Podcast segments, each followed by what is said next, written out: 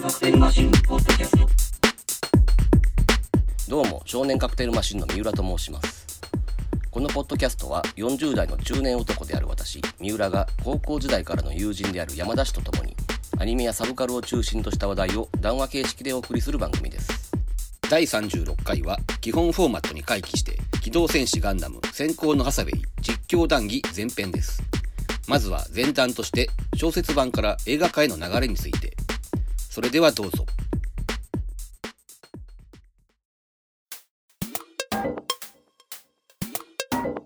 どうも少年カクテルマシンの三浦ですえー、山田です。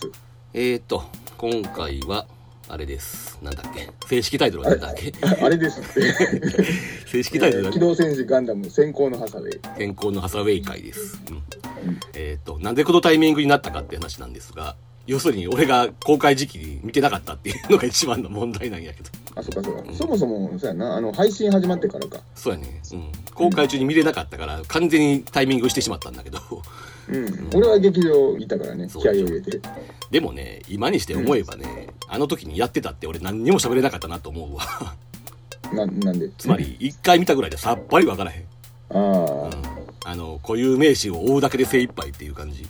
うん。俺はそのファーストガンダム以降はそれほど熱心に見ていないので、しかも最近のそのユニコーンだ、ナラティブだとか、あの辺はまるで見たことがない人間なんで、うん。うん、ついていけないんですよ、普通に見ると。ましてやその原作の小説とかも読んでないし、うん。うん、だからね、配信になって、えーうん何度も見ながら、しかもその、なんつうのキャラクターの名前とか、モビルスーツの名前とか、そういうのを、うんネットとかで検索しながら見る環境で、やっと理解できたって感じなんで、うん。そういう意味じゃ俺的には良かったんだけどねこのタイミングしか無理だったという感じもあるうん。あとまあ配信のタイミングはねアニメ回顧録をやってたせいでちょっとできなかったっていうのもあるからねそういう意味でも完全にタイミングが一致してんだけどねうん。まあでももう今となっては逆にいつでもいいでしょって感じでね もう開き直るけども、うん、でまあ一応そのなんだ実況形態を取ろうかなと思ってんだけどもその前にちょっといろいろ前段として喋ってることはあると思うからうん。えー、とね、まあ、要はあれだよね。まず逆襲のシャアというのが1988年にありまして、うん。こんなの誰でも知ってるとは思うけど、一応おさらいすると、で、あれやねんな。その逆襲のシャアっていうのは、まあ、富野由悠季が書いた小説があって、それが2つあるわけね。ハイストリーマーっていうのと、うん。ベルトーチカ・チルドレンっていうのがあって、うん。逆襲のシャアの映画に忠実なのはハイストリーマーの方で、うん。ただ、ハイストリーマーは前日談が含まれてるので、あーボリュームがね、映画に比べて多いのよ。なるほどね。うん、あと、うんキャラとかメガデザインが星野雪飛なんで、だいぶ違うっていうのはあるんだけども、これはでもね、後々出し直した改訂版で、挿絵も差し替えられたよ。ああ、そうなんや。ちゃんとあの、今風のやつに。これってアニメージュで連載してたんだっけそうそうそうい。やな俺当時アニメージュ買ったからまあチラチラ見てたんだけどね、うん。うん、でそれとは別に元々のシナリオの第1項を元に書いたのが「ベルトーチカ・チルドレン」だと、うん。でこっちはあの映画になった「逆襲のシャア」とはだいぶん話がだいぶんってことはないのかでもまあところどころ違うと、ところどころやねんけども、まあ、決定的に違いが出てる。うん、だからクエスの顛末とかが決定的に違うわけやな、うんう、ん、だからアニメ版ではチェーンがクエスを殺しちゃってそう。でそれに逆上してハサウェイがチェーンを殺しちゃうっていうのが映画版なわけよねそう。およびハイストリーマーなわけだ、うん、うん、それに対してベルトーチカ・チルドレンっていうのはクエスを殺しちゃうと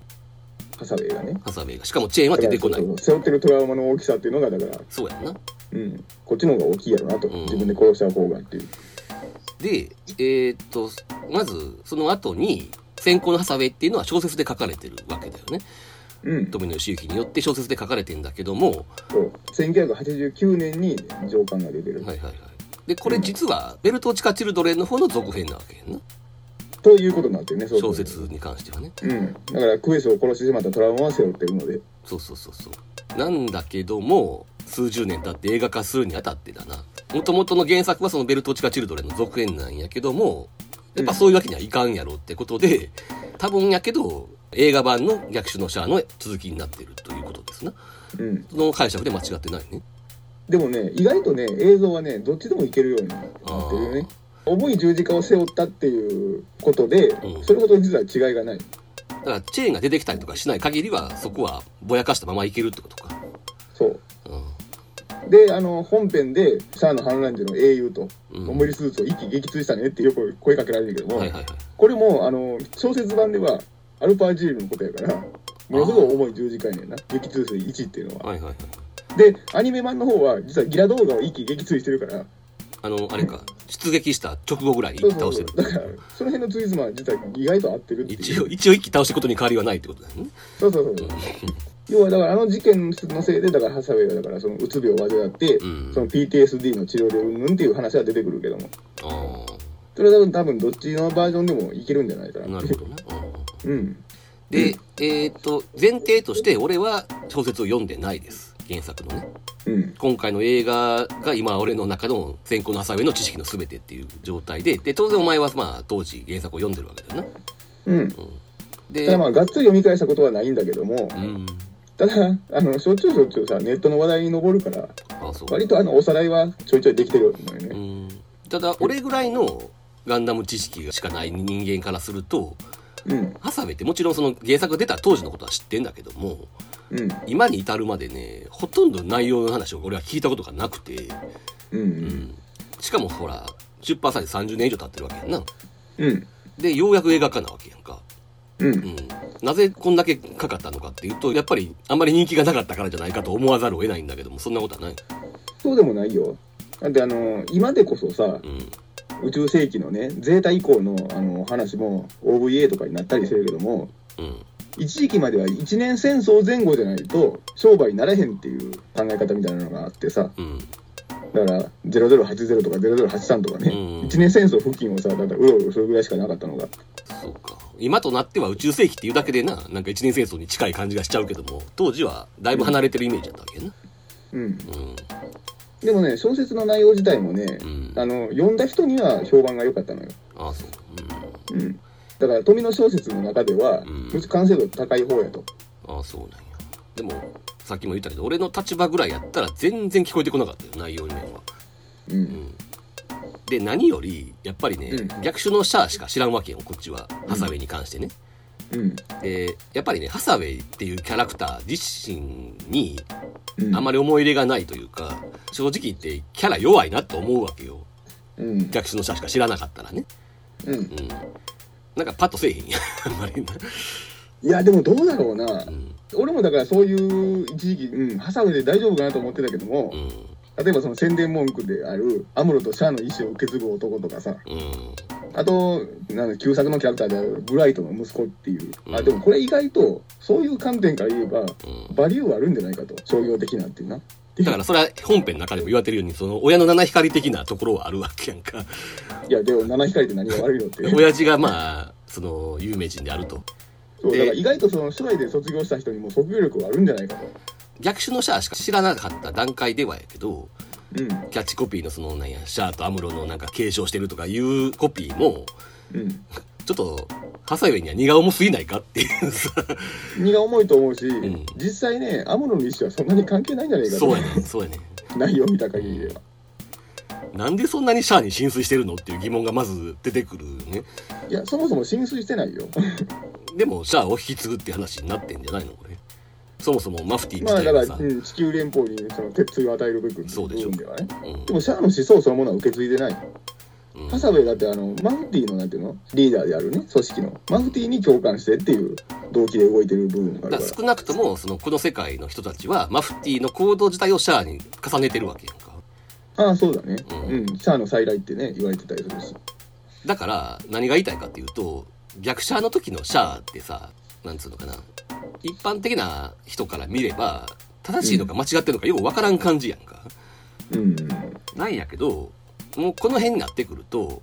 うん。多分富のファンの怖さを相手にしてるからかもしれんけどうん。もうねシャアのやってることが正しいっていう前提になってるっていうか さああ、あ の、安井小義和が最も嫌う人種みたいな、ああそうなの シャアを英雄視してるっていう。そうそうそうでもねもうそんなことは疑問すらなくてもうそれが当たり前の世界になってる感じがするのよな。うん。うん、そこに若干なんか違和感があるっちゃあるんだけどねうん。もうアムロのことなんかほったらかしっていう感じでうん。 でまあそれはね当時やっぱり富野主義がシャアをある種自分を重ねて描写してたところもあるやろうから、うん。うん、どうしてもそうなっちゃうのかなっていうのもあるしな、うんが原作が書かれたのはその逆者の直後なわけだしうんっていうのは若干思ったりはするんだよねだからシャアが正しいのがもう当たり前なんだこの世界はっていうさうんその気持ちはちょっとあるんだけどね、うん、まあでもそれは原作が書かれたタイミング的にもそりゃそうなっちゃうとガイアギアと同一執筆やったしねガイアギアってなんかシャアのあれやったっけ遺伝子かなんかの、うんそうシャアのクローンやったえっ、とねメモリークローンっていうねちょっと特殊な概念うんシャアのだからその何記憶を受け継ぐうんクローンっていうまあ何しかすごくシャアに就寝してる頃の時代の作品ってやるってことやんなうんまあまあそういう前段階があるということですよねうんじゃあ、えーどうしよう実況に入りますかうんはいじゃあとりあえずスタートしますはーいあその前にあれサンライズって名前は消えるんですかえっ、とねブランドとしては残るが会社名としては残らないっていうえサンライズってのはあくまでアニメ制作会社なわけやんかうんそのアニメ制作会社の名前がバンダイナムコなんとかになるっていう話なのそうバンダイナムコアーズうんでサンライズっていうのはなんかブランドみたいな感じで一応残ったりはするっていうことそう残るのとあと子会社であるあの境界線長を作ったサンライズビヨンドっていうねだから東京ムービーがトトトムストムトムスか、うんうん、になったみたいなもんやんね、いやまあそういうことだうん、ねオうんッケーじゃあ行きますよはーいスタート、えーとこれ最初あれやんななんか時計の音が鳴ってるのはうん途中でハサウェイが買うあの時計のことなんでしょあそうなのそのダバオでハサウェイがあのダミーとして買ったお土産あるやんかうんうんなんか時計とか買ってたやんうんあの時計を結局残していってるからハサウェイが、であの時計を最後にギギが持ってるやんうん電池入れて動かすシーンがあるでしょ、うんうん、あの音であると、へえうん、で監督のインタビューによると、 ほうほうほうん、だからハサウェイとギギが離れてる時間っていうのを刻んでるっていうううーんことらしいですまあそれを一応冒頭に持ってきてちょっと意味ありげにしてるってことやね、うんはい、ここは初見の人には分かりにくいな。この3枚ミラーが開いてるので、スペースコロニーでしょ。あまあコロニーってことはさすがにわかるけどねでもそれはあのガンダムの教養がある人であって、ハサウェイが初めてのガンダムですっていう人には、うん割ともう、うん、最小限で済ますっていう。でももうそんな人は相手にしてないんじゃないかいでもね、今回チラチラ見かけるよ。そうやねんなうんうん、そういう人。だから俺ですらさその初見では全然ついていけないレベルなのにこれが初ガンダムやなんて人はどういう気持ちで見たんやろっていうのはちょっと興味あるけどねでもね、意外とね、キャラの心情っていうだけでね、なんとなく分かったよっていう人が逆いてに開き直っていけんのかうん、だから感触は結構悪くないみたいな。なるほどなそうかもね、うん、結構ホッとしてる。 こっちはなんか全部わからなきゃって思いすぎちゃうからさそううやね。んそれはあるかもなこのさしょっちゅう言われてることやろうけどこのハウンゼンの、ハウンゼンっていうこの豪華旅客機みたいなやつの中にそうのんドリンクを CA が配ってるとこから始まんねんけどうこのグラスになんか中の液体が一部分だけ突き出てるん。うん。これはそれなりに SF 交渉があるわけだよねきっと。というかまあかなり交渉に基づいて作られてるやろうね、うんこれ自体にだからどういう行動なのかってともかくうんその未来のその豪華客船のファーストクラスのサービスを見せるっていうのはうんつかみとしてはすごくいいよね、そうね、でこの乗ってんのはその連邦の閣僚とかやったりするわけそうでそのおっさんどもがとりあえず CA に見くばせしてるっていうかさチラチラチラチラ見てるのね、うん、奥さんおるのにスケベなんですよねそうそうそうそうまあ俗物描写ってことやんなだうんからそのグラスのその液体の一部だけが突き出てるあの感じがなんか間違いなく何か考えてやってるんやろなっていう感が出ててすごくいいよね、うんうん、まあこういうところが SF 心くすぐるかなっていうねうんあとあのあれなテーブルが畳まれてる感じとかもすごくいいよねそうそうそうそうそうそうだから海外ドラマとか見慣れてる人って意外とこういうところに興味持ってくれるんじゃないかなってういんう、これは確かにつかみとしてはいいなって思ってすごくものすごくいい、うんうん、他のガンダムを真似していいぐらいのね、うんこの CA が食器を直すとことかの描写とかもすごくいいしなそうそうそうでケネス登場あちなみにこの金髪の CA の人は何だっけ名前はえーえー、っと待って ちょっといやいや待って急に振られるとえーえちょっと待ってーあメイス・フラウアーやあ、そうそうそうそう。実はこの冒頭のエピソードだけで終わらないのよね、この人らしいな、うん、俺もそれうはん、聞い中て、間にも出てくる。差しあるもの、中間に。なんか割と重要キャラというか、うん。うんなんでこんなに印象深く描写するのかなと思ったら後々絡んでくるんだと思ってうん。ああとこの時ハサウェイが読んでる本があるやんかうん。この本ってなんかちょいちょい映画の中で出てくるやんこの後うん最終的にイラムに渡ってるんだよなこの本がな何になってるイラムイラムっていうそのマフティーのハサウェイと仲良さそうなあの兄ちゃんおってんか まずそのダバオで一回マフティーの人だとつながるやんかえーっと、ミヘシチャと会った時にうんこの本を渡してくれってみたいな話があってうんイラムに渡すんですねみたいなセリフがあってうんで実際ハサウェイが合流した後イラムがこの本を読んでるシーンがあんのよねだからこの本がなんか何か言いたいんやろうなとは思うんだけどなそれは分からんか ごめんね結局ねあの中間の下巻読もうかな思ってたけども読む時間が取れなかった うんいやまあだから原作にあるんかどうかは知らんでそれはうんうんちょいちょい表紙も出てくるのよあこれこれこれなんていうああ表紙も出てるなのうんなんていうのかな分からへんねんなこれ植物のことに関して書かれてるからあそうかそうかっ植物管理官のていう肩書きだった関連なかなハサウェイはな、うんうんただねまあそれはだから設定としてはそうなんやろうけどうん割とこの小説が必要に出てくるんでうん何か言いたいことがあるんかなって思っちゃったんだけどそうでもないんかああなでもあれやななんか表紙の英語をちょっと見てるとエコロジーがどうとか書いてあるからそういう本なんやろなああうん実際にそういう本があるのかどうかはちょっと分かんないけど植物管理官の教本みたいなもんかね今勉強中ってあるからでしかももっと言うとマフティーのやろうとしてることは基本的にエコロジーなわけやんねっていうことになるのかな地球から人を全部出させるのは基本的にエコロジーの見地から話してるわけやろうーんそうかむしろなマフティーとシャアの思想ってイコールじゃないからなシャアは実はだからエコ的なことだよそんなに考えてないっていうシャアはだってそれはな隕石落としたりしてるわけだからさ うんむしろ自然破壊してるわけだからさうんまああの人はあくまで人間の意識の話をしてるわけやけどうんシャアはねただマフティーは少なくともその建前上はエコロジーの話をしてるわけやん自然環境を守ろうとかそういう話やんかうんうん、まあそれと関係ある本なのかもしれんな、うんまあいいかここでそんな時間取ってる場合じゃないうんそうなでもなこの最初のこのハウンゼンのシーンは確かになちょっと見どころだらけでねうん一応主要キャラが全員出てくるシーンだしねうんここでちょっと年齢説明しとくキャラクターの過去のキャラクターのうんせやな言ってくれたら言ってうんまずハサウェイがだから25歳ねあもうはっきり決まってんのかうんそれはあのシャアの反乱時に13歳っていうあそうかそうか設定で、そこから12年後の物語だから25歳、ハサウェイは25歳って明確に言えるんだけどもうん実はギーとうんケネスに関してはねはっきりと決めされてないねうん字の文の記述でいくと、うんギギは二十歳に行くか行かないかぐらいっていう二十歳になってないっていうセリフがあるよな行くか行かないかぐらいでアニメではスタッフ的には19歳っていう想定ででケネスねうんケネスは実は年齢未設定あそうところが、うんまあ字の文から判断するに、うんえーユニバーサルセンチュリー0093逆襲のシャアの頃ねうんその時にすでにモビルスーツパイロットとしてうん働いてたっていうのがだから、うんまあおそらく推定年齢30代半ばぐらい、うんうん、まあイメージ通りではあるよねでもこの30代半ばのさ男が19歳の女性にちょっかいかけるっていうのは傍から見てるとロリコンと思えなくもないっていう書かれた当時の観念で言えばよ、そんだけまあ美人やってことが言いたいんやろうとは思うんだけどうんだってこのケネスが口説きに失敗した後さらにおっさんが待ち構えてるやんか うん次私の番ですなとか言うてうん次から次へとこの人を口説いてるわけでしょこの連邦の閣僚たちがさ、うんうん、まあそういう俗物描写としてもあるやろうけどそまあそんだけ美人やってことも言いたいんやろうしただねここでちょっと言いたいのはケネスが基本的にこの後もその肉食的な男性像として書かれてるわけやけど、うんうん、この小説が書かれた90年ぐらいかこれって89年か。 89年、うんうん、その頃はそうでもなかったんかもしれんけど今見るとねケネスがね当時よりもなんつうか悪役に見えるっていうかその悪役悪役というかなんか薄っぺらい男に見えるっていうか、ね、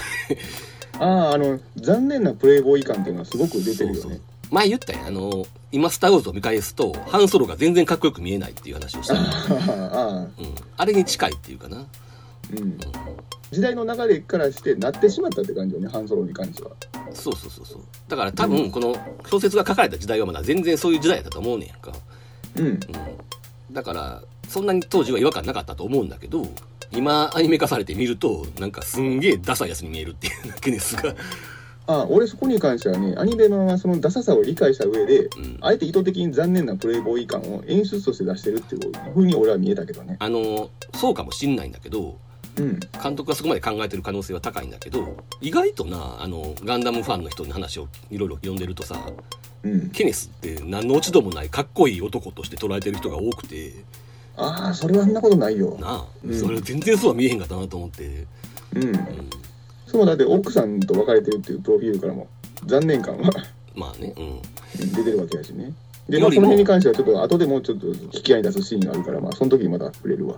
あの離婚歴があるっていうのが今言われて思ったけど2021年にやってた「大豆田十和子と3人の元夫」っていうドラマがあんねんけどうん。あれにも出てくるんだけどうん。昔の価値観でいる元プレイボーイのおっさんみたいな人の価値観ってうん。あの離婚歴は男の勲章やと思ってるっていう、うん、っあていうセリフがあるのよ女にとって離婚は傷やけど男にとっては勲章やと思ってるっていうさ、あ。うん。ううんん、そういう古い価値観のでうん多分この原作が書かれた時代はまだそれが生きてたかもしれないなっていううん。トイレでこの後行くやんかうん。そこで自分の顔を鏡で見て、こんないい男とあいつはなんで別れたんやって思うっていうさ原作にはそういうセリフがあったっていう、ああ、うん。うんね、うん。ここもやっぱり半ソロっぽいやろ だからああ。いわゆる肉食っぽい感じのね自信家なうん感じっていうか、うんあともうついでに言うとこれってキャラ原案はパブロ内田って人なんよねうん。っていうかまあもともとはあれか三木本春彦なのかそう。原作の、旧小説の挿絵はね。ううん。ん、であ旧も何も。そういえば、真相版も三木本春彦やわね。あそうなんや三木本春彦が、だから今のバージョンの、その内田パブロ版のキャラ図を元に書いてるって感はいはいはいキャラ原案っていうことやんなじ。うん。うん、でそれをその恩田直樹とかがクリーンアップしてるとそう。いうことですよねこのラフ原案とかさ、まあ、あの見ててもうまいよね。パブロ内田っていう人のこの人は何やうんもともとまたゲームから出てた人やんな、う。うんん、なんかセガかなんかにおった人らしくて、まあ、今はもちろんフリーのイラストレーターやけど、うんこ。の人の映画結構すごくてうん。あの、カラーイラストの描き方とか見ててもね、関節のさ、ところのなんていうの、塗り方とかさ、うん人間の身体構造を理解しないと描けないよ、こあのれ。膝のあたりの塗り方とかすごいよね そう。いやだからさそのこの映画が公開される前にパブロ内田が書いた設定資料みたいなものがちょこちょこ流れてきててさあの、うん。ツイッターとかにさうん。すげえと思ってうん。でもねそう考えるとやっぱりねさしょうがないとは思うけど、うん。うん、アニメ版の絵はちょっとあれって感じではあるんやけ どなああ、じゃあちょっと今その辺の話をしようか。ああのー、2000年代以降のさ、ーアニメの話って前回したやんか。うんうんその時に人狼あたりの話でう、んこういう、なんていうの、系譜は途絶えるみたいな話あったやんか。リアル作画ってやつなそう。で、それに対して俺は残すべきやっていううなん話をしたやんか。うんこういうアニメを作るときにやっぱりいるよね。ああ手法はなうんうん。そうだからあの時も話したけど、その、うん当時の沖浦博之の絵とかはリアルイコールなんか死んだ目のようなキャラクターになっていくとかさあにー人形のようになっていくとかさうんやっぱそこが範囲やったと思うのよねう。うんん、だからこのハサベの絵とか見てるとそうはなってないわけやんか、うんまあ、もちろんあれやでこれが沖浦博之の絵とそんなに同じかっていうと全然違うんやけどうん。もちろん安い子たちとかも残ってるしね、うん。うん、だから同じにしちゃうのはちょっと乱暴ではあるとは思うけどうん。でもまあ比較的リアルな絵ではあるからさ、そう。うんあの、リアルとアニメの良さを、だから両方持ってる絵っていうことうで、ん、これはだからその人狼とか手掛けたさ、あのスタッフの座組とかが見れば、最も活かされる場合じゃないかなと。ちなみにあれやでななんかよう見たらハサベの原画人に沖浦博之が入ってんだよね、あ、やっぱり。うん、まあどのシーンやったかとかは全然知らんねんけど、ううんん。あ、うん。だから時々な、うまいなと思う動きと、いまいちだなっていうのが混在してるやんか。うんうん、その辺のばらつきはだからすごく感じるからうまいところはもうすごくうまい人がやってるなっていううんうんうんのは感じるだからそのキャラの絵の話をちょっとしとくとさそのギーってすごくうまくいってると思うねんやんか、ううんんあのーまあそのパブロ内田の設定画には及ばんのかもしれへんけどでもまあかなり魅力的に描けてると思うし、うんうん、単位みたいなことにはなってないっていうかさ、 あううんん、あのちゃんと設定も生かしつつうんねあとこの瞳の中の交際になんかオレンジのハイライトが入ってるとかこういうのもすごいよなって思うな、うんこれはパブロ内田のアイデアらしいねんけどなうんそういう発想もすごいしうんただその一方でハサウェイとかは割とそのパブロ内田の絵ではかっこよく見えるんだけどうんかっこよくなりすぎちゃいけないっていう制約がやっぱりハサウェイってあるっぽくてさうんでやっぱりあくまでそのブライトとか未来の子供であるっていうのがあるから目は細く描かなきゃいけないし うんどうしてもねなんかモブっぽい顔になってるっていうのをね、ううん多分わざとやとは思うんだけど、うんうん、そういう顔になっててさうんまあしゃあないと思いつつもやっぱり主役顔じゃないのよね。うんでさらに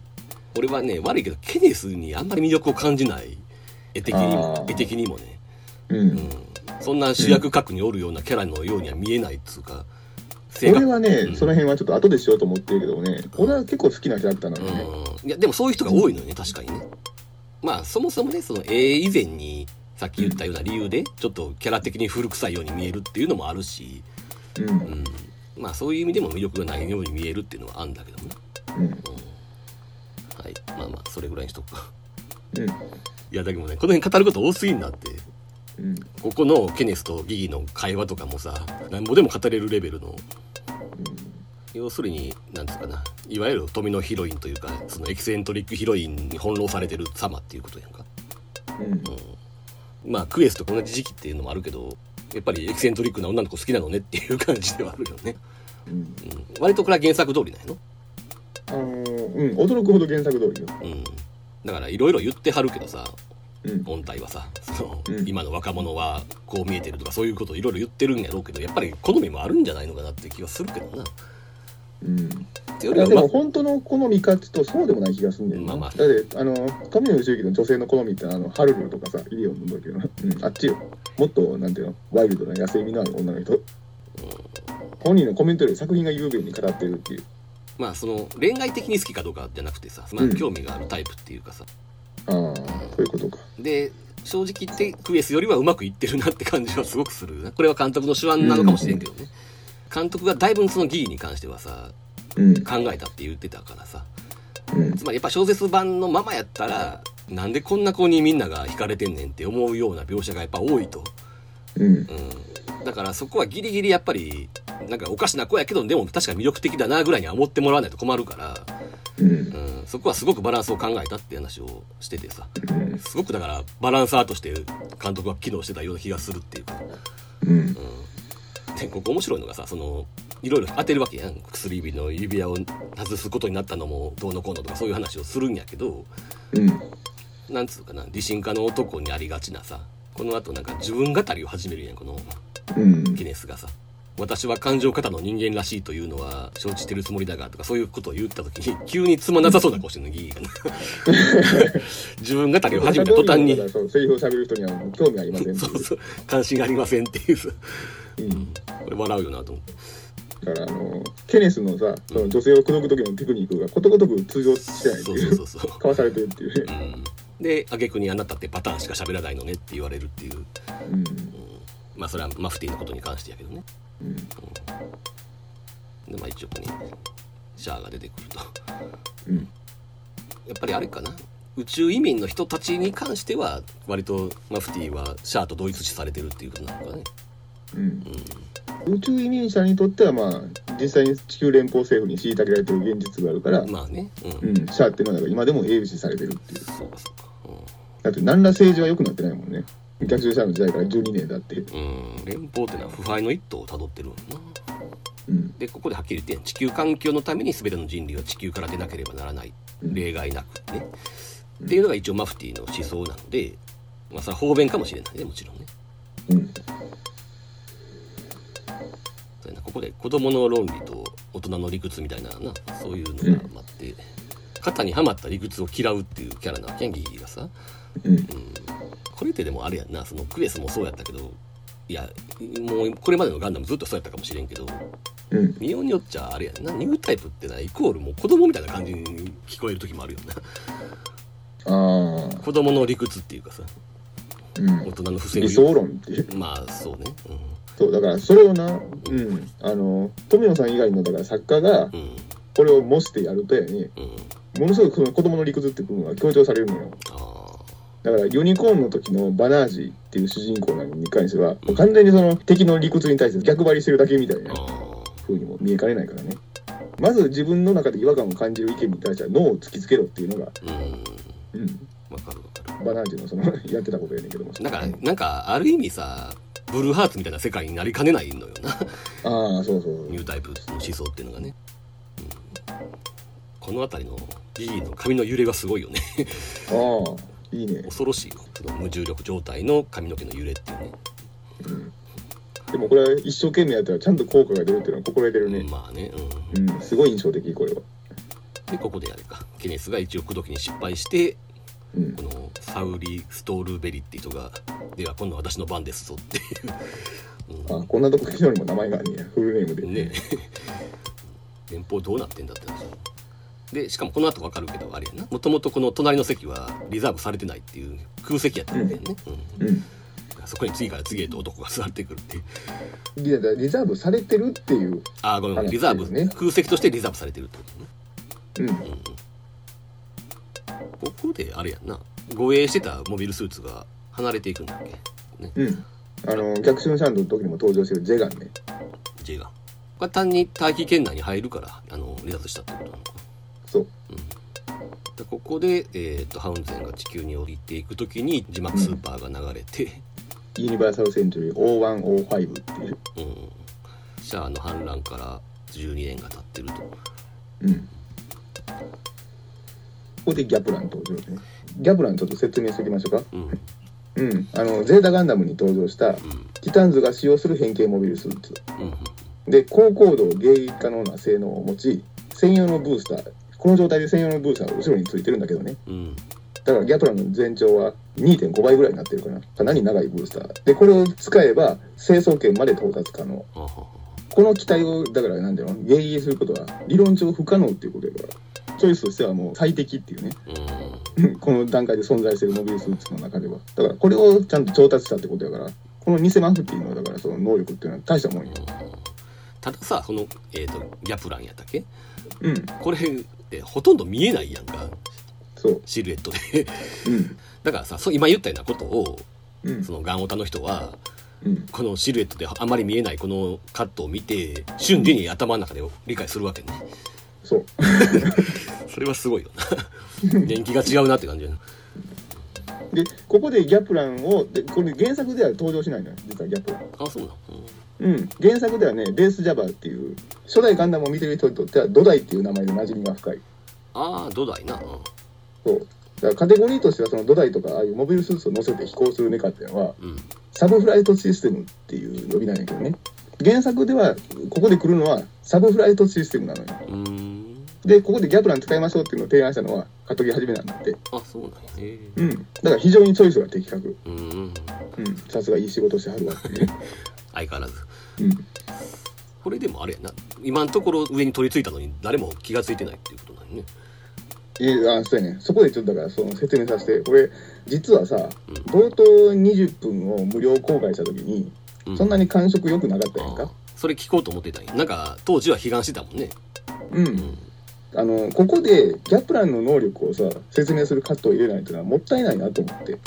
あそこだからこのハウンゼンに対して一切この微振動すらさせずにさテロリストの乗ったカプセルを雪原させるってわけでしょああかなりさ高度な技術やんかうんその操縦テクニック的にも機械の技術的にもさだからここでモビルスーツというのはこういうガジェットですっていうのをうんそれまでガンダム見たことない人にもさ説明するものすごいチャンスやったのにうんそこがこの冒頭15分見た段階でお前があんまり評価をしてなかった理由の一つですかそうひょっとしたらこの作品もものすごいモビルスーツを軽視してませんかっていう疑惑が持ち上がってやねだから俺の中でそこで一回ちょっとね、うん、大丈夫かなこの作品って思っちゃった原因ではあるのよ後の戦闘シーンを見てそれはもう急に終わったわけだけどねうんその心配はうんそれってさまずさその俺みたいなタイプの人から言うとそんなことを気にもしてないし、えでも今今なかった、まあ、それはでも何度か見てるってようやく思ったことやしうん、で全体見たらわかるけどもそんなことはガンオタならわかるよねっていうノリなわけやんこれって全体的いやにさでもそれじゃ困るんじゃないうんいやでも困るお客さんでに俺らから言わせればガンそオタれやはったらわかるよね困んねんけどでもそういう地蔵で作られてるやん割と本当に説明とかしてくれへんし基本的にさ、うんうん、だからもうガンダムリテラシーが高い人に向けて作られてる映画ではあるとは思うんやんか、うんうん、だからこそ、まあ、後々言うとは思うけどなんでこんなに人したのかが不思議なぐらいうん本来はガンオタに向けて作られてるんよねこれって作りとしてはね特にそのモビルスーツの描写とかに関してはそうやんか、うんうん、まあそれだけじゃないねんけどなあともっと言うとそのこの冒頭15分見た時に俺は割と感触良かったのはうんやっぱりそのモビルスーツの描写云々じゃなくてやっぱりこの主要キャラの3人の描写、うんうん、つまり人間のドラマの方なのようんだからお前がそのモビルスーツの方で引っかかってたんやって今聞いてあそういうことやったんやと思 ってあそっちなの俺はその人物のドラマに関しては一旦そのなんていうの最後まで見て俯瞰した上で余裕が出てきた時に気づくもんやからなあそう まずはモビルスーツがありっていうことねやっぱりだからそっちで考えちゃう人間やからね俺先に目が行くのはうん やっぱりこのセリフ回しであるとかそのスカット割りとかも含めてそういうところがすごく繊細にできてていいなっていうそこがまず俺は引っかかったしまあ多分大抵の人はそうやと思うねん ね、うんだからこの15分で多分すごく当時評判が良かったはずやねんけど、うんうん、でもこの最後まで見終えてもここもったいないなっていう感触は実はその辺消えてないんやわうーんだからそこはもう思いっきり捨ててるっていうことなんやろうね、うん、あくまでドラマ部分でそこはモビルスーツとかにこだわりがある人は引っかかるんやろうけど多分そうじゃない人には大した問題じゃないやろうからすっ飛ばして、うんでモビルスーツにこだわりがある人は今お前が言ったようなことを瞬時に理解してるんだろうからもう説明しなくていいよねっていうことなんかもしれないなここのあれやなケネスがメイスをちょっと軽く口説くようなシーンがあるやんかうんうん、ここはあれ原作にあるセリフ結構そのまんまえっとねさっきもだからその驚きこそ原作に忠実って言うたけどもうん結構だから語尾のニュアンスとかうんうんあとなんていうの順序の入れ替えとかしてる以外はうん本当にねギョッとするぐらい原作に忠実なのよこのシーンはある年取っえて、ーとね、じゃあ該当箇所に行くね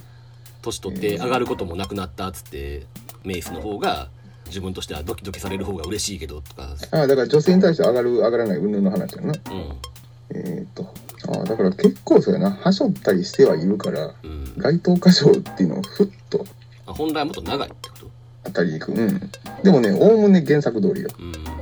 そのドキドキされる方が嬉しいけどっていうセリフはあるそこちょっと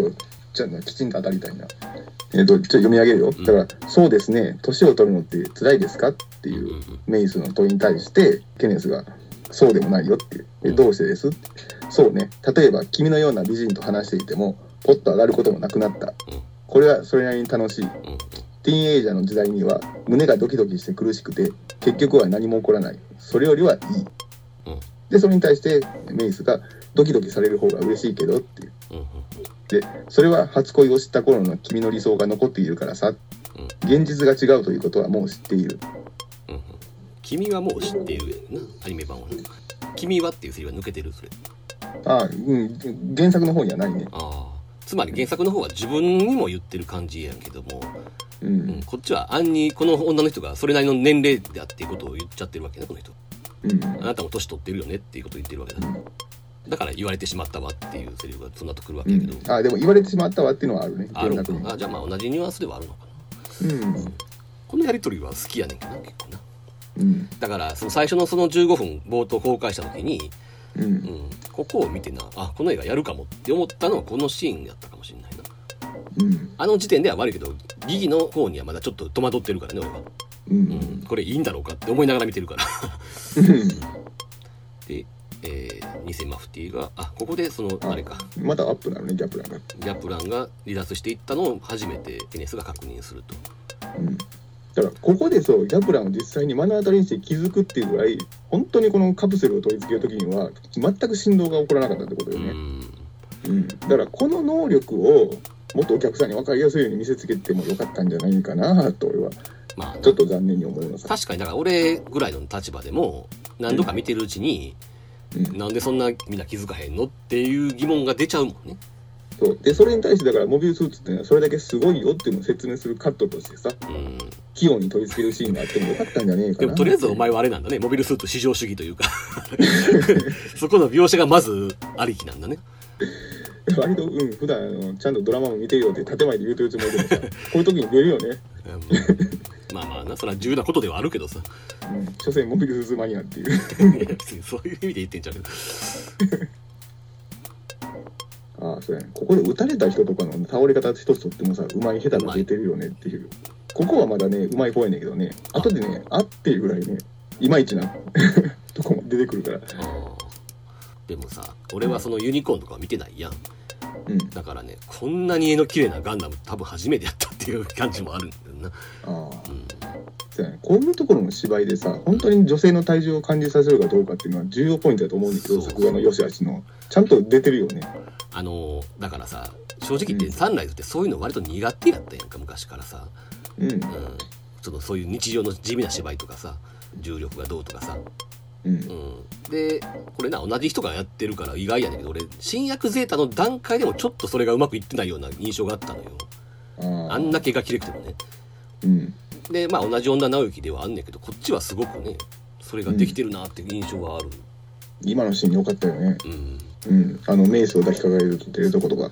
ハサウェイが抱きかかえるシーンねそう。大丈夫ですかって言いながらしかもな一枚絵としてもすんごいうまいけど動きもちゃんとできてて、で、ちゃんと体重を感じさせる。そそうこが重要ポイントだよ。うん、割とだから軽く扱ってるのよ、この辺ね。うんあ そうのだ今まねでのサンライズレベルだと。そうなのよう。このハイジャックから始まるっていうのはもちろん原作も一緒やんなんうん、一緒一緒。偽マフティーのだから変装にかぼちゃっていうだからそのそういうとこもちゃんと原作に忠実うん、ちなみにマフティーっていうのはこの先行のハサウェイが初出、そうここで初めて出てくる組織ねじゃあ何の説明もなく急に始まってるわけやなうん原作ではあるのかちょっとは説明があったこと言われるとあでもうん唐突に始まってるなうんまだたからここはもう知らないっていう体でいいようんうんでもこの人たちは本当にただのあれなの偽マフティーはただ単にその、例えばその何やったっけオエンベリーやったっけ、うんうん、とかとも関係ない金目当てのただのテロ組織っていうの金でもでもその金の用途は軍資金やで一応テロ活動のあじゃあなんだろう自分たちがいい暮らしをするためとかそういうのじゃなくて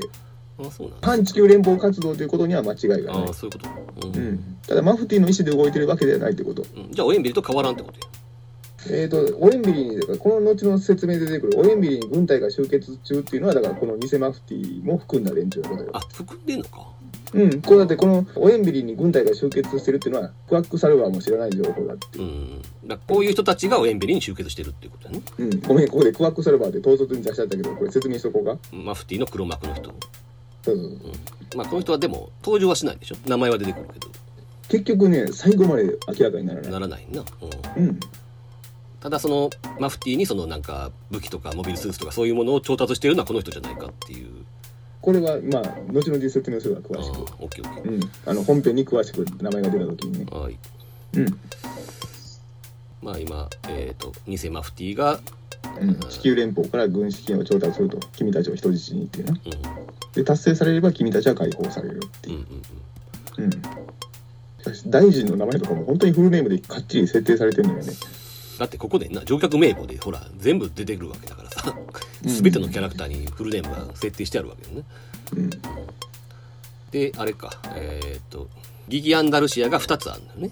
うんつまり隣の席が空いてるっていうのはそういうことでうんでそこにほらさっきとは違う人が座ってるんでうん内宇宙監視大臣が座ってるんで若い娘に出張中かって言ってるってことだなうん口説いていた最中で、うん、でここでまあギギがなんかパトロンがいるっていうこととかがまあ一応示されて、このあれがいいよねその今なんつうのあ保健衛生大臣かな、うん、うんえーっとメッシャーやったっけ殺されちゃう人やねこの人うんメッシャーって人がその割と冷静にそのハイジャック犯に話しかけるシーンがあって、うんうん要するに自分らは人質やから自分らがおらんとね交渉できんわけやからっていうおごりがあるっていうことでしょだからこっから先も自分が殺されるかもしれんっていう想像力を持ってないって持っいてないむしろ上から目線っていうね、う、うん、まあ、すぐ殺されちゃうんですがここのね保健衛生大臣の奥さんが倒れるところがねあーさっきの銃撃戦に比べるとねなんかうまくないのようんだからばらつきがあるなっていうクオリティに柱にぶつかるところ、そう、うんまあ若干コミカルに見えるけどねうん、どこまで意図的かちょっとわかんないなここででもあれやなギギってなんかすごい達観してるように見えるけど目の前に惨状が起こると結構動揺するっていう、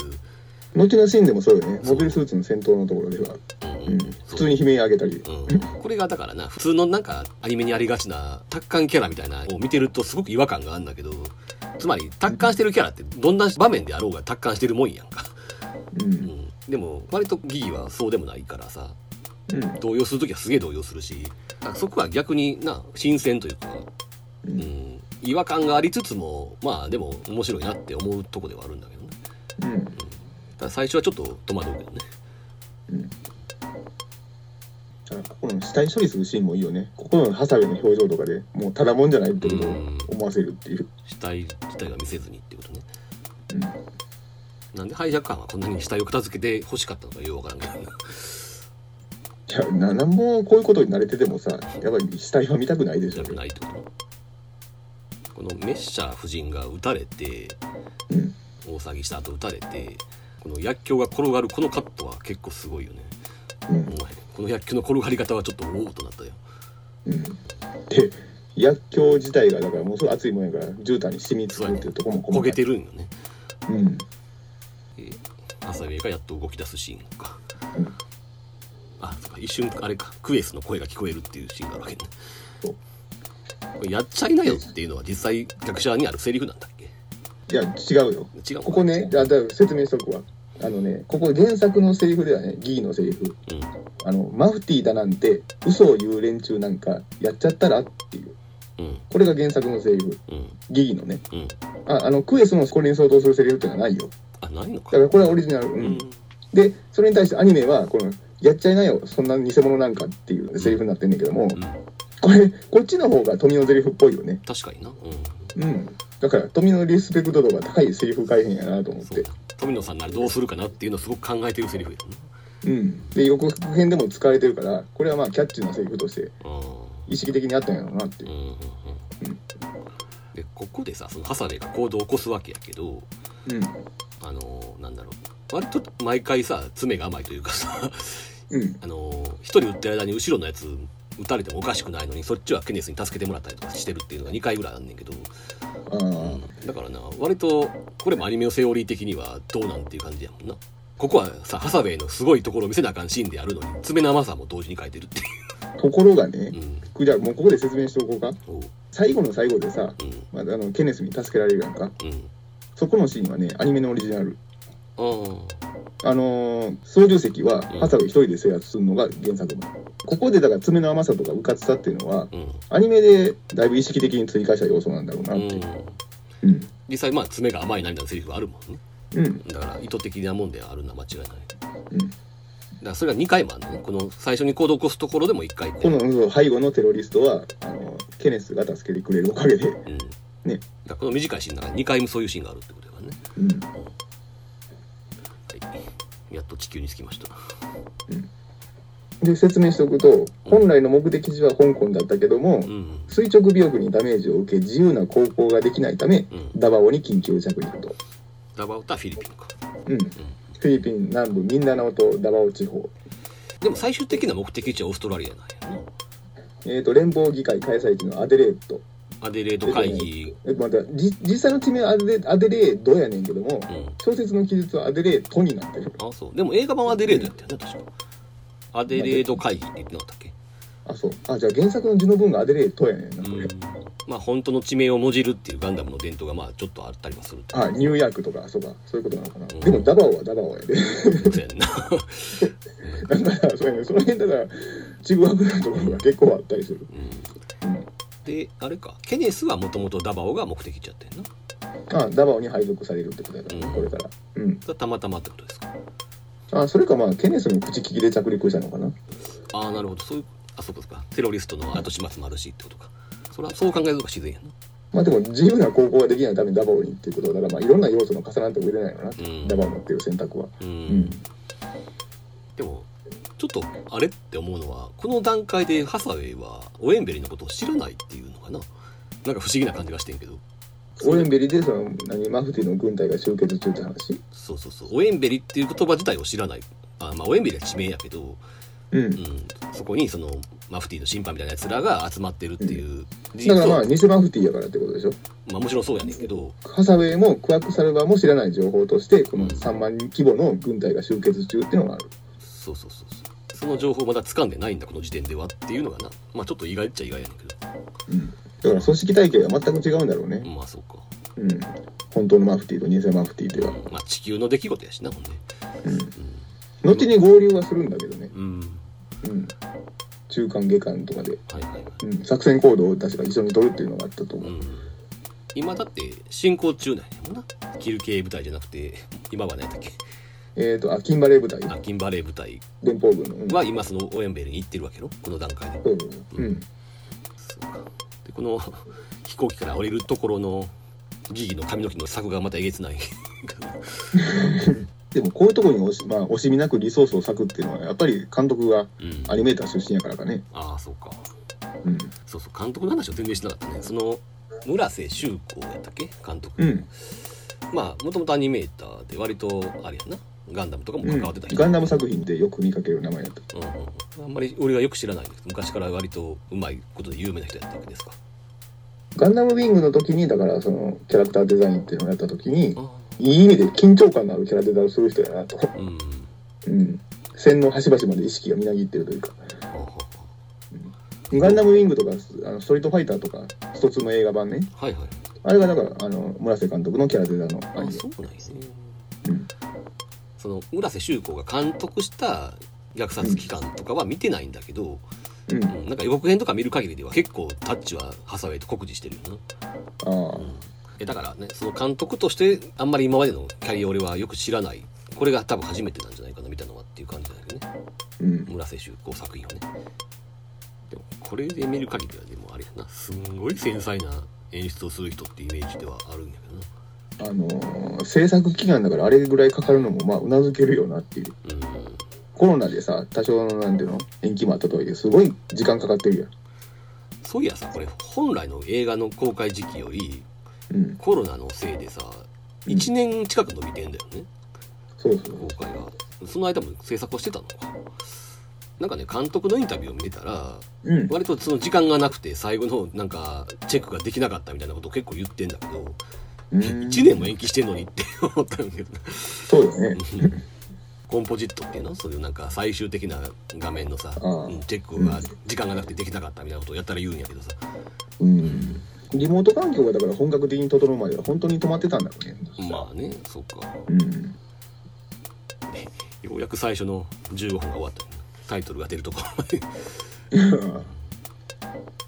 要はささっきのそのなんかケネスに結構助けてもらってるとかっていう描写の話をしたけどさうん何が言いたいかっていうとさ割とこう主人公の割にはかなり未熟な人として書かれてる感じがするよねうんハサウェイがねそもそもだからシャアの思想とかにも染まってるわけでもないやろうしうんなんつうかマフティーの名乗る覚悟とかもまだ完了してない感じでもあるしさうんで割とギリに振り回されたりもしてるしなんかいろんな目で未熟な感じっていうのかなあのー物語の何箇所かで自分の甘さを呪うシーンっていうのがあるけどそうそうそうそそれを強調するためにかなうまあね間違いなく意図的にやってんだろうけど、で周りからも指摘されるやんかああそうねエメラルド中盤でそのギギを連れてさうん逃げるところでな、うんあんたの甘さが出てるような気がするよっていうそうそうそうだから割と珍しいよなっていうそういうテロリストのその親玉みたいな立場にあるのにさ なんか迷いだらけっていうさ主人公って、ああそうか人物像としてもじゃあ新しいねうんなかなかよそでやってないタイプ の、そうねでまたこのモブキャラっぽいキャラクターデザインも含めてさなんか新しいといえば確かに新しいんだけどそのせいで単純な語る人が得られないっていう面もまあなくはないとは思うんだけどねああやっぱりかっこいいの見たいっていう人も多いだろうからさうん、でも逆にあのヘタレ萌えの女性から結構受けてるっていう印象もああある、そうなんや、うんうんうん、だから不女子っぽい人のね二次創作が結構ねツイッターとかで見られたのよああそうハサウェイの、うん、あだからあそういう人にはね結構受けがいいんだなっていうう、ん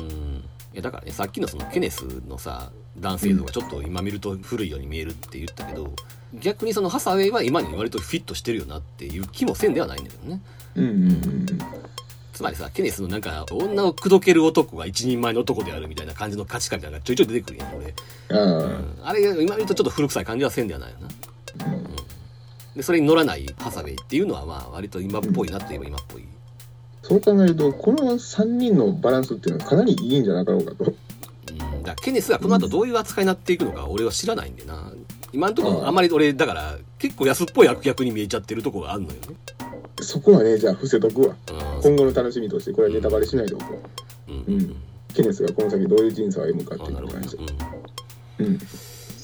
いこれはオープニングはなんか CG で作られてるわけやけど基本的には逆者のシーンを再現してるという感じなんですか、うん。暗くてよくわかんないんだけどねあのーピラミッド状のだからアイフィールドを形成する、はいはいあここやね、アルファジールとかこの辺はさすがにわかるけどさパンネルのバリアとか、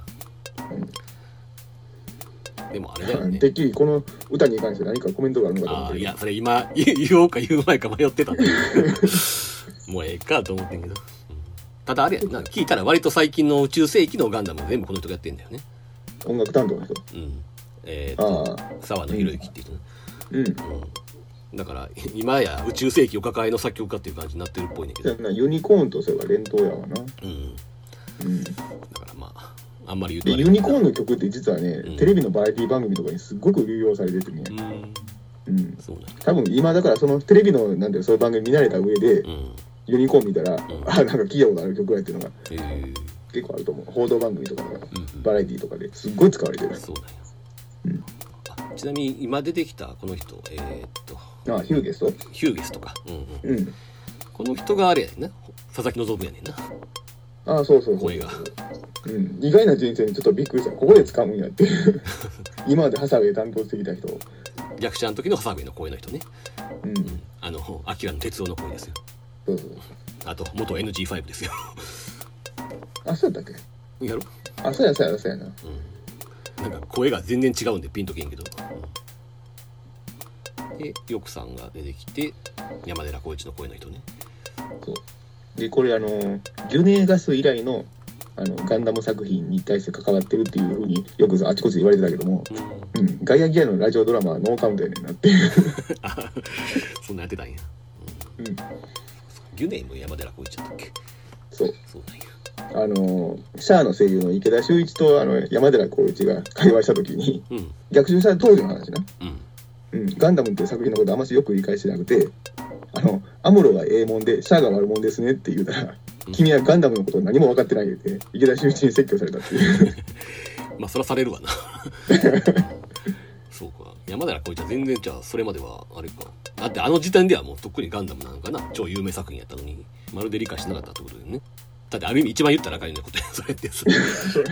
それはうんキレられるわな。だからこの人がこの時割となえっ、となんだっけこのハンドリー・ヨクさんがハサウェイに話しかけてるシーンでうん。その ハサウェイの師匠みたいな人アマダ・マンさんああ、し植物管理官の仕事上の上司か。はいはい。教授ってね。この辺が言われさてる何の説明もしてくれへんからさ う何のことやろうって最初思っててん。うん。そんな天田マンさんも別に出てこないしさこの後うん。だから調べたらだからあれやんなハサウェイをそのマフティーに引き込んだ人っていうか、なんかそんな感じの立場の人らしいねんけどうんまあ説明してくれへんから何のことやろって最初思ってて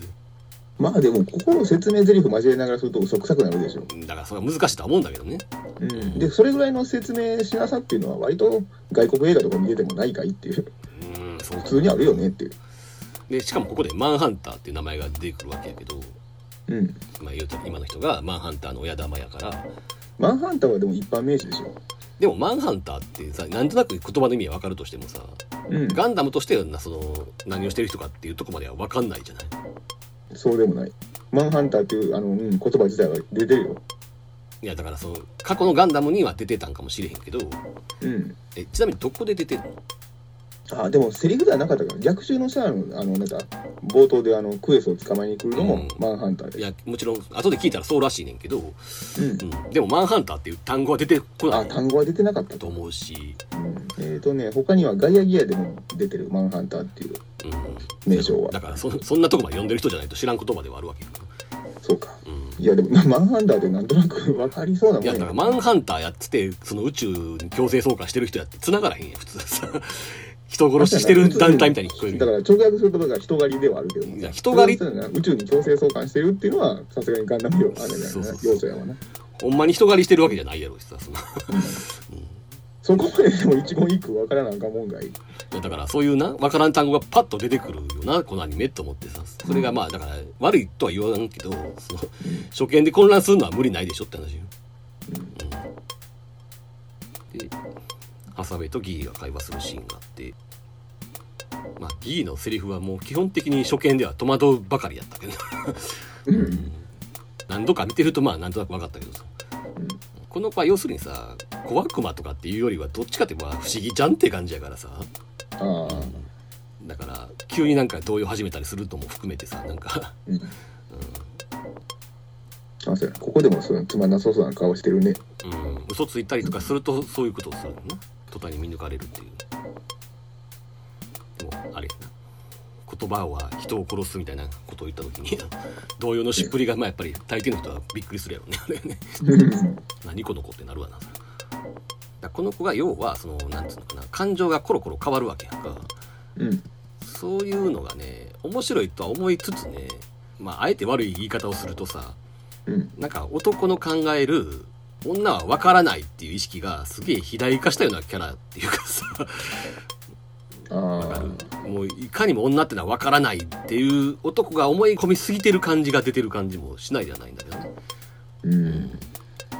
俺ね基本的にね女は分からへんとか男と女が違う生き物であると思いすぎてるタイプの人って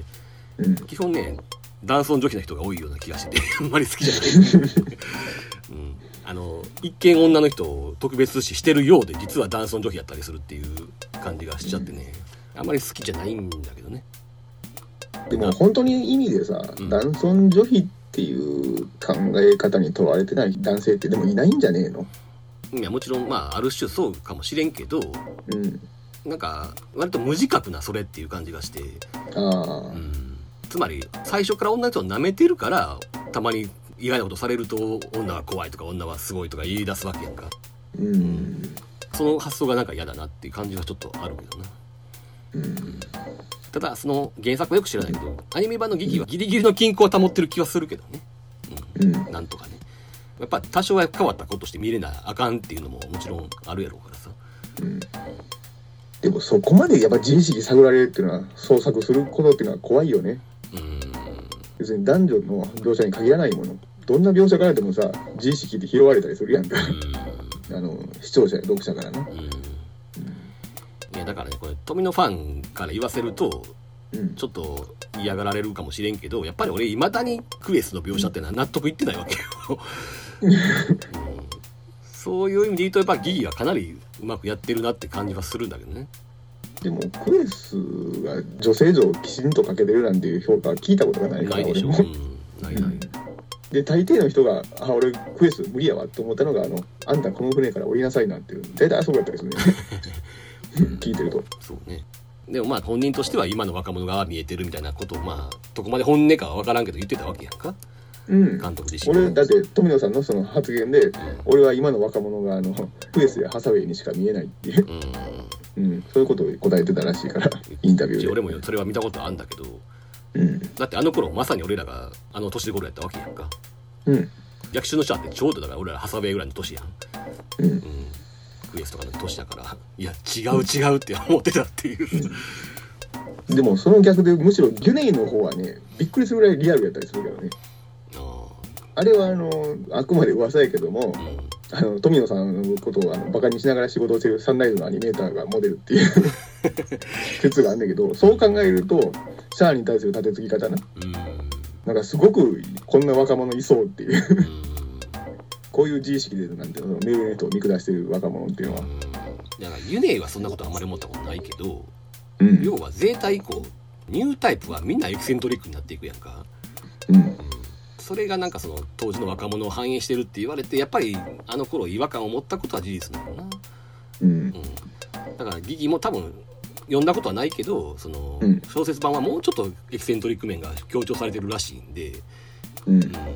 やっぱりそこはかなり調節してやるんじゃないかな出力をって思うんだけどな映画版はな、まあ、作画でねり伏せてるとこもあるやろうし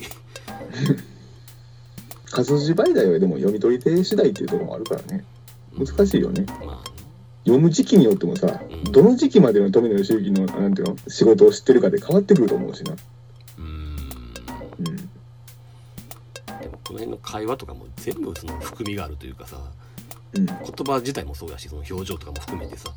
すごく読み取っていかなきゃいけない映画やねこれ、うんうん、ただ原作と違って映画はね考える間もなく進んでいくから時間がねうん最初はだからちょっとついていけなくなったりするのはそういうことやんなうん原作ではこのヒューゲストっていう人物はもっと無礼な人物として描かれてるんだけどね、えー、と佐々木希の人、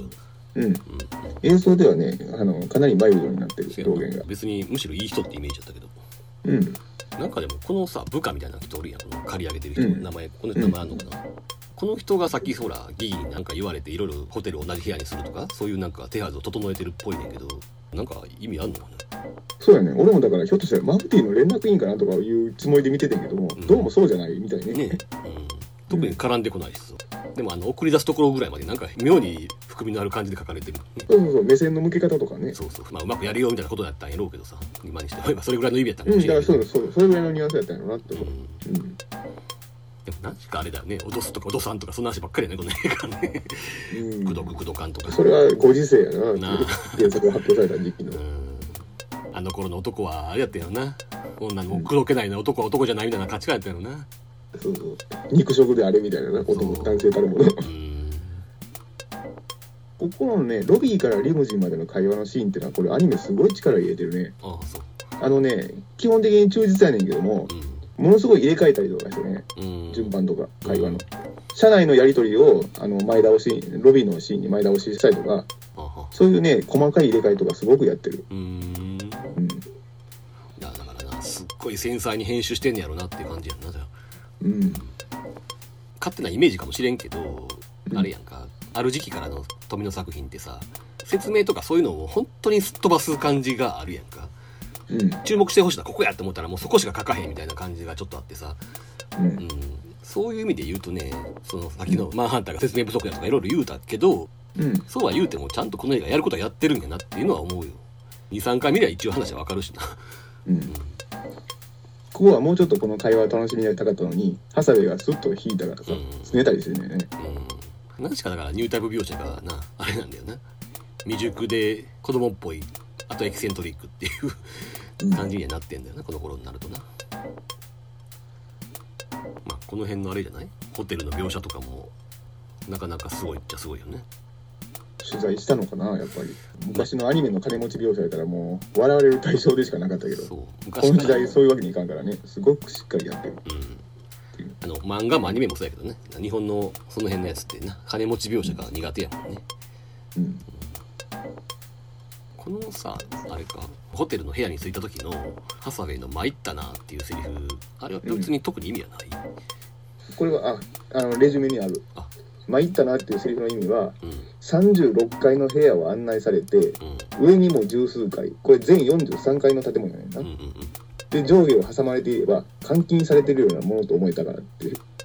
えそれは小説の記述うんあそうなんや、うんそうそれをこの「参ったな」だけで理解しろっていうのが うん小説版では字の文があるからいいけどそうそうそうそうまあ言ったなだけで理解せなあかんっていうここはなんかすごくアニメっぽいよねああギギのわがままアニメのが高飛車な人の描写っていうこうのん 指突き出してハサウェイはそっちねっていうところのポーズとかギギのね、うん、ただこの辺りのギギのは足の作画はいいよねちょっとグッとくるな、だから監督も言ってたけどそのギギがその変な子に見えたり嫌な子に見えたりするっていうのはある程度この子の美貌でねじ伏せないいけないっていうさ、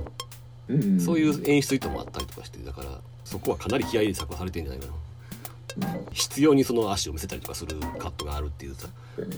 ちょっとだけ尻肉見えてたりとかねそうそうそうそうそううん単にサービスカットっていうよりはそこで練り伏せなきゃいけないっていううんこれはでもなんか今そのハサウェイが割とニュータイプを否定するような会話をしてんだけどこうんれは本音なのかねあそこは微妙やろつまり逆者を見てると割とハサウェイってまあニュータイプ描写があるっちゃあるやんかちゃんとーうんせやのにニュータイプを否定するようなセリフばっかしまあこれはなギーが相手に喋ってるから、うん、本音なんかどうかちょっとわからんけどなあでごめんちょっと戻して今それがニュータイプってことっていうセリフのとこまでここのねやり取りがね実は原作とアニメでねかなり違うのよあねそうここはね大胆に改変してきたと思うこのそれがニュータイプってことっていう疑義の問いに対して、うんえー、とまずあのアニメは「そんなのはいないよ学校で教えられたろ」っていううん返しやねんなで原作では「そうだね」っていう肯定すんねんそうだね現実は厳しいよとまだまだそこまでいかないっていううんここは随分変えたなっていううん、じゃあさっき言ったみたいにそのハ部映画ニュータイプを否定する描写がちょっと強調されてるわけやなうん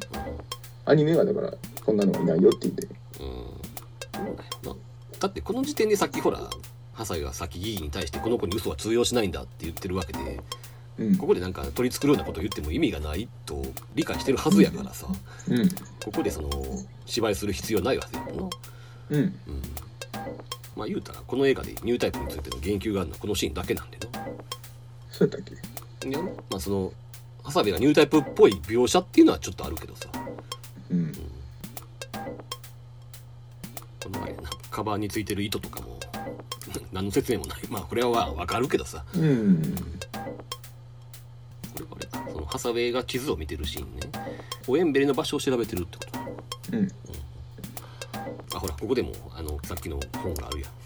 ハウンゼンで読んでた本が置いてあるやんああほんとやあのクの緑色の本なうんなんかこれ見よがしいなうんこのあれやなそのギギが着替えを見せてるシーンっていうのはまあ一応ギギの芝居と考えていいわけね俺はわざと見してるわけねハサウェイ試してるっていうね今まあみたそいなうそしたらハサウェイはまああんまりいいリアクションしてくれなかったんで恥ずかしくなったっていうちなみに原作では全裸やけどねあそうねうんうんかろうじてバスタオルで隠すのが間に合ったけども一瞬だけ全裸を見られてしまったっていううんその辺のだからシーン本で当に抗議の意味合いもあるんじゃないの抗議いやだから本当にだから裸が見られたということに対するいやでもここで着替えてることは不自然じゃないのいやだからそれはだから不用意な女ってことなんじゃないのそうかなもうちょっと深い意味がある気がするけどなああそううんだってそうやってこの「どうぞ」ってないとか怒って言ってるのもさうんただ単に裸見られて腹立っているだけのセリフってことになっちゃうやんかあそれはちょっと違う気あがするああ不本意なリアクションが返ってきたってことに対するうん拗ねてる意味の自分のベタな作戦みたいなものを見破られて恥ずかしくなってるみたいなことだと思ったけどなんせこのアニメは全てがもう見た目通りのことじゃないんやろうなって思うからさえっ、と原作の字の文に当たってみるああそうか心情が書かれてるかもしれないああでもハサウェンがただ引っ掛けているのかってああ疑問に思うシーンそうやんな、うんセリフがあるなあるああそういう意図はあるかもしれうんな、ん、そうそうこの後ハサミのそういうセリフもちゃんとあるもんね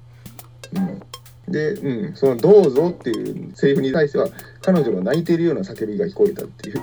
そうやろだからそれがいくらなんでも裸見られたからっていうだけではちょ っとちょっと 薄っぺらすぎるやろってなんか見られた程度のさボン白の ラッキースケベと同じそうそうそう、レベルにうん、なってしまうあほら今本が出てきて、えーとこのメガネの子は名前なんだっけえー、二弊者ミヘシ社ミヘシ社にさっきの植物の本を出すシーンがあるとうんほんまにある本なんかなこれなタイトルのところがよく読めないんだよねでもエコロジーうーんなんとかオブアースって書いてるからあ、ん、あごめん作者の名前がアマダ・マンさんになってんなあああうんだ架空の本だマンさんの本ってことなのか、うん傷つくかって話やないやいやもう気づいたよあくまで読み取ろうっていう意思があってのことやけどこれをイラムに渡せって今渡してるわけね、うん、これもでも結局ようわからんのよね確かにこの後イラムがこの本を読んでるシーンがあるんだけどうんただ単にこの本を読めっていう意味だったのかなんかそこに暗号的なものがあったのかとかさ何か挟んであったとかさあーなんかその辺がよくわからんままなんだけどねうんでここで初めてというかあれやなうんクワックサルバーのセリフとかそクワックサルバーもさらっと出てくるから さだよねあでクワックサルバーちょっと解説しとこうかうんえっ、ー、とねクワックサルバーっていうのはドイツ語で、えー、とインチキ医者っていう意味ああそうな医者ってのはお医者さんねうんうんでこれはコードネーム、えー、とマフティという架空の人物を中心にした反地球連邦政府組織を結成した影の男うんかつて連邦の地球方面軍で要職にあった将軍ということしか判明していないあ連邦軍におんのうんうーんでハサウェイとは面識があるので人物自体は実在うーんうんで物資補給とメンテナンス部隊の編成については信じられないほど手腕を発揮したっていうああうん、だからあのゼータガンダムのところでいうところのあのブレックス順調エウロのリーダーねそういうっぽい人物ではあるうーんまあパトロンでもあるってことやなお金も提供してるのかなお金っていうか資だか金ら、面でもうん、その武器とかを調達してるってことよだかうんら一応マフティーの黒幕ではあるわけやけどで連邦時代のあの気づいたすごいコネクションがあるんだろうね各方面そうやなそれを裏で流したりしてるってことですよ、うんっていう重要人物でやるにもかかわらず出てこないとそう最後まで、うんうん、こんなん調べたら絶対分からへん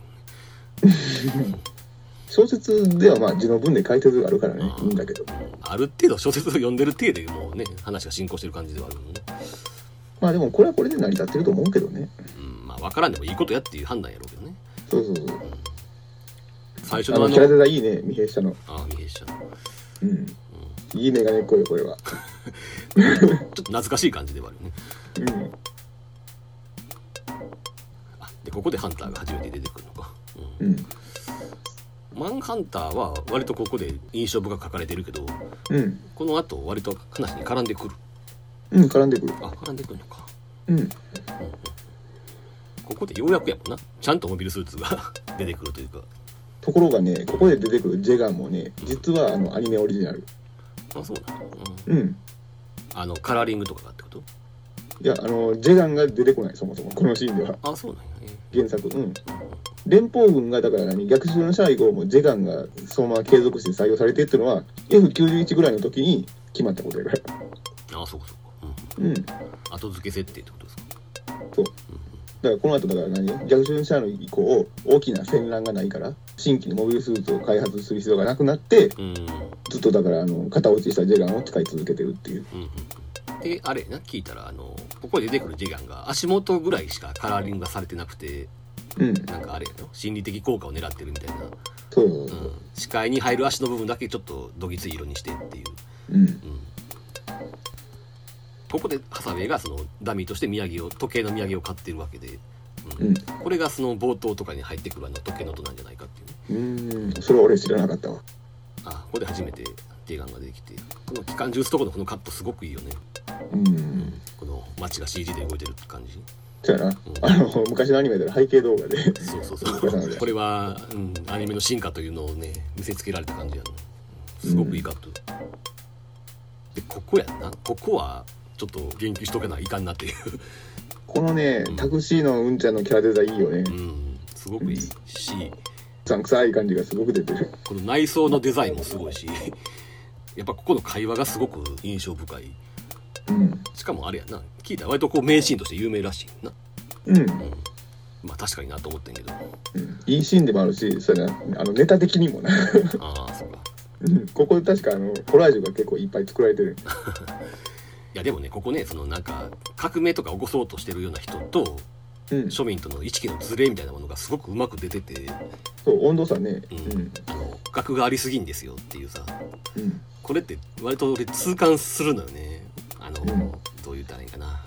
なんか右派と左派の戦いみたいな感じで さうんなんか、うん、特に俺関西にいると痛感するっていうかさ関西人ってな言っちゃ悪いけどほらインテリに対する嫌悪感ってすごくあるやん、うんまあ、あんまり具体名とか出さないけど、うんうん、なんかね関西やっていうことを売りにしてるタレントとか、まあ、政治家もそうやけどでやっぱりさ自分は庶民感覚を持ってますよっていうのを売りにしてることが多くて、うんうん、で関西人もそういう人を子供傾向にあんだよね、あのねまああえて名前は挙げないけどって言って うんドイツのことを指してるかもすごくよくわかるしうん、ほんの一時期俺もね、うんあこの人は庶民感覚分かってる人だってね誤解してしまったって黒歴史があんねああそうか、 ううんん後で俺も気がついたけどな、うんあ俺騙されてたわっていううん、なんかね、まあ、関西特に最近は関西芸人吉本芸人も含めてなんだけど、うん、ちょっとそれが強くなってきたなその傾向がっていう気持ちはちょっとあるんね、うん、ただこのシーンってさうん、うんこのタクシーの運転手の言ってることも全然わかんのよね自分らの生活はなんとかなってるとうんでもそれにそのハサウェイが反論すんねんけど要するにマフティーは何年後やった1,000年後って言ったっけこれ、うん1,000年先のことを言ってるとうんそらな姿勢の人からした ら明日のことを考えるのも精一杯なのに千年先のこと言われてもっていう気持ちはそれはわかるやんか、うん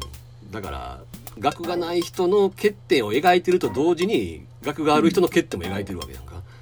そうここだから短いながらすごく用意できたシーンでねそうやねうんなんつうかインテリに対するそのなんか変な劣等感みたいなものもうんイラッとはくんねんけども、うんそれはね千年先の地球環境がどうとか言われてついていけなくなる人の気持ちもそれはわかるわっていう話だからなうん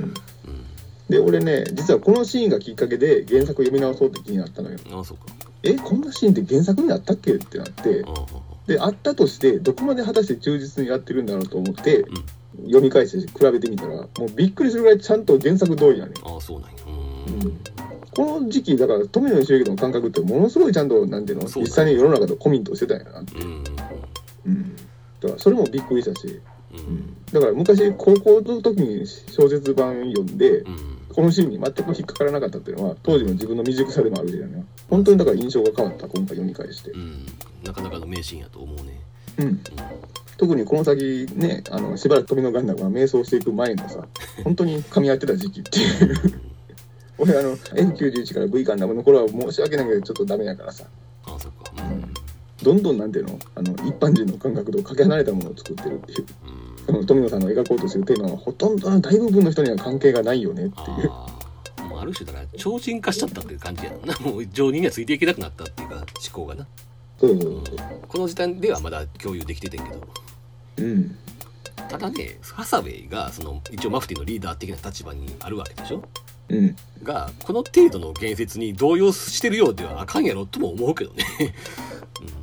だからそれも含めてハサウェイはだからまだまだ未熟う、なんんだだよ、からさ未熟っていうかすごく強調されてんでそれはわかんだけど、うんうん要はそそれんになしてもってことそんなやつにようみんなついていってるよなっていうことやんかああだからものすごい本人自体が気のいいアンジャーなんでしょハサウェイ自身は うん、うんあるやんそうえいう人っていうのまあ、この後ほらさっき言ってたそのエメラルダにあんたの弱いとこが出た気がするよとかって言われてる通りまあ100%なんかな信用されてない感じではあんねやろうけどなうんだから政治の世界に打って出るには未熟すぎるけども、うん町内会のリーダーやったらさうん十分ぐらいのハサウェイってだからそれぐらいのあれなんでしょおそらくいやだからさそ人間の器の量としては頭でっかちな左派の人の考え方っていう感じでもあるわけやんかそうあそっかもうもっと危ういか町内会のリーダーとかそういうええもんじゃなくてそう、うん、かなりだから危ないその、うん、左派の人たちのだからどっちも嫌だなって感じではあるんやけどね、うんかといってそのインテリを嫌ってるだけじゃどうしようもないよなって気もするからな、あの別に関西人に例えるのもどうかとは思うけどやっぱりあるじゃないその東京に対するコンプレックスみたいなやつがさ昔っからでもそれは俺自分の中にもあるから自虐っていうのも込めてねあそうか俺がそれほぼないのよね昔からなかったのか、ううんん、だからあんまりそこは理解できなくてね俺はあったしものすごい騙されてた時期があったから自分自身がもう今しめも込めて少年カクテルマシン」ポッドキャスト次回続きます